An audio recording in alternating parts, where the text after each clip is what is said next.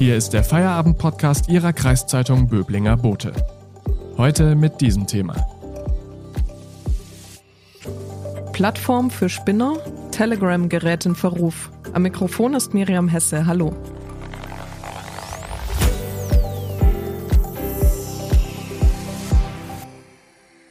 Lange galt vor allem ein Messenger-Dienst als sicherer Zufluchtsort für Menschen, die ihre Daten nicht an WhatsApp preisgeben wollen. Denn Telegram-Chats haben keine automatische Ende-zu-Ende-Verschlüsselung. Sie muss erst aktiviert werden. Doch jetzt häufen sich plötzlich die Negativschlagzeilen. Gefälschte Impfpässe sollen zum Beispiel über den Nachrichtendienst verkauft worden sein. Warum verbreiten dubiose Nutzer bis hin zu Extremisten ihre Botschaften so gern bei Telegram? Darüber spreche ich heute mit dem Online-Redakteur Jörg Breithut. Hallo Jörg. Hallo Miriam. Jörg, was ist eigentlich der Unterschied grundsätzlich zwischen Telegram und WhatsApp zum Beispiel? Also prinzipiell unterscheiden sich die Messenger nicht sehr groß. Es sind beides äh, Dienste, mit denen man sich gegenseitig ähm, SMS schicken kann oder Kurznachrichten schicken kann. Da sind sie ziemlich ähnlich und deswegen sind auch viele nach ähm, den Unruhen, was äh, die Nutzungsbedingungen bei WhatsApp angeht, gewechselt zu Telegram. Es gibt allerdings einen großen Unterschied und der ist, dass ähm, Telegram eher ein soziales Netzwerk ist. Also tatsächlich ähm, gibt es die Möglichkeit, in, sich in riesigen Gruppen zu unterhalten. Das, da gehen bis zu 200.000 Menschen in so eine äh, Chatgruppe. Bei WhatsApp sind das nur 256. Außerdem gibt es die Möglichkeit, ähm, großen Promis zu folgen, also äh, in dem Fall auch Verschwörungspromis, ähm, die Kanäle einrichten und da kann es sein, dass äh, teilweise Xavier Naidoo und anderen folgen knapp 120.000 Menschen. Und auch die Initiative Querdenken 711, ähm, bei der sich ziemlich viele Corona-Leugner versammeln, die fühlen sich auch sehr wohl bei Telegram, oder? Ja, vor allem jetzt mittlerweile, weil sie eben in der vergangenen Woche auch einen wichtigen Kanal verloren haben und das ist eben YouTube. Ähm, dort haben sie äh, Videos hochgeladen, äh, die laut YouTube selbst oder laut Google ähm, Falschinformationen verbreitet haben. Deswegen ähm, ist dieser, dieser Kanal verloren gegangen und sie sind jetzt eben bei Telegram weiter aktiv und dort passiert nichts. Haben die einfach unterschiedliche Nutzungsbedingungen oder worin besteht die Diskrepanz? Also man muss sagen, dass die großen Netzwerke wie Facebook, Google, ähm, auch Twitter sehr streng, man muss sagen, in der Zwischenzeit vorgehen gegen, ähm, gegen Falschinformationen, also was äh, Impf, äh, Falschmeldungen über Impfungen angeht, was Corona-Leugnen angeht. Da sind die Facebook, Twitter und Co. sehr streng geworden.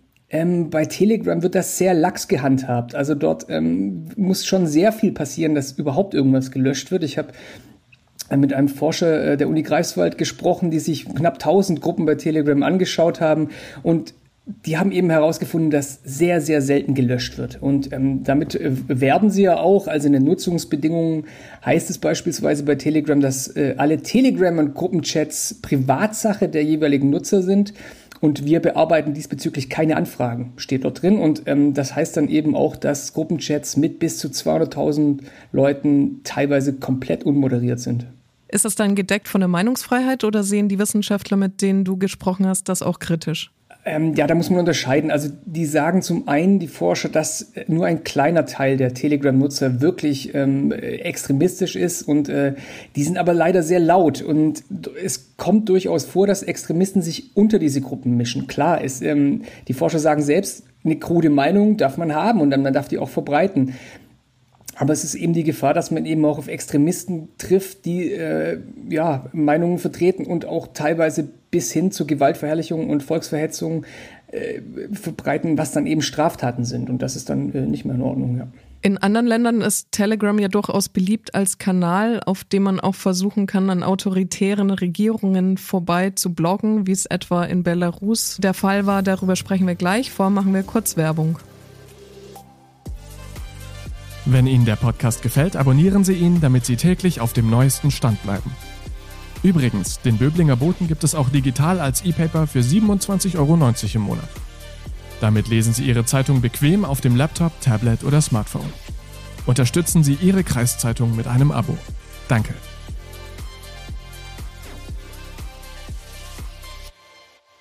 Ich spreche heute mit dem Online-Redakteur Jörg Breithut über den Messenger-Dienst Telegram und seine Vor- und Nachteile. Äh, wir haben ja schon darüber gesprochen, dass es bestimmte äh, Gruppen von Menschen gibt, die sehr gerne ihre ähm, Verschwörungstheorien oder auch extremistischen äh, Postings dort veröffentlichen.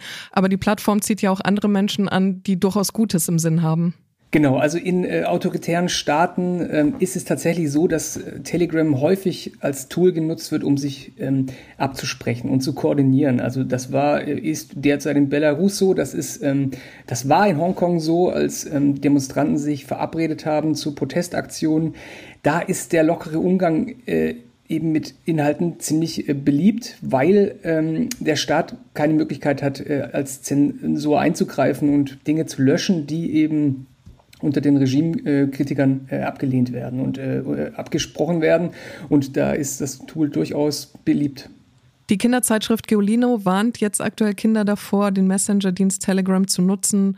Warum und mit welcher Intention? Also tatsächlich ist es so, dass äh, das Kindermagazin Giolino sagt, Kinder, lasst die Finger von Telegram. Da sind, also die äh, Begründung ist, da sind Menschen mit seltsamen Ansichten unterwegs. Ähm, äh, klar, es spricht natürlich an auf äh, Verschwörungstheoretiker wie Xavier Naidu und ähm, wie Attila Hildmann, die dort unterwegs sind. Und das Problem ist eben, also klar, Meinungsäußerung ist äh, völlig legitim auf diesen äh, Netzwerken. Allerdings sagen die Forscher äh, der Uni Greifswald eben auch, dass man mit nur ein paar Klicks auf äh, sehr, sehr problematische Inhalte stoßen kann. Das heißt, ähm, äh, extremistisches Gedankengut, ähm, äh, Holocaustleugnungen, also wirklich Dinge, die eben auch in die Strafbarkeit gehen. Wenn sie selbst nicht in den Gruppen sind, die Gruppen sind untereinander vernetzt, verlinken aufeinander und äh, da landet man eben äh, sehr, sehr schnell auf Seiten, äh, wo man seine Kinder nicht haben will.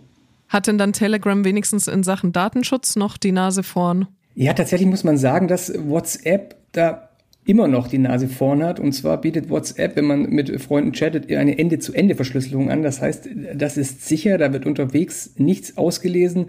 Bei äh, Telegram ist das so, dass man das jetzt einstellen muss. Nur wer den geheimen Chat aktiviert, ähm, kommuniziert mit seinen Freunden über oder seinen Bekannten und seiner Familie über diese sichere Ende-zu-Ende-Verschlüsselung. Alles andere äh, wird erst auf dem Server verschlüsselt von Telegram und was dort passiert, weiß man eigentlich gar nicht genau, denn im Gegensatz zu Konkurrenzangeboten wie Signal und dergleichen ist der Quellcode von Telegram nicht einsehbar, also der Server-Quellcode. Das heißt, was da passiert, wie die Daten verschlüsselt werden, weiß man nicht. Das heißt, man weiß auch nicht, ob sie theoretisch ausgelesen werden können. Daher äh, ist es so, dass sich alle, die sich eigentlich sicher fühlen auf Telegram, vielleicht äh, gar nicht so sicher sind, wie sie eigentlich denken. Heißt, du selbst hast den Messenger-Dienst Telegram schon von deinem Handy gelöscht? Äh, tatsächlich habe ich Telegram noch auf meinem Handy installiert.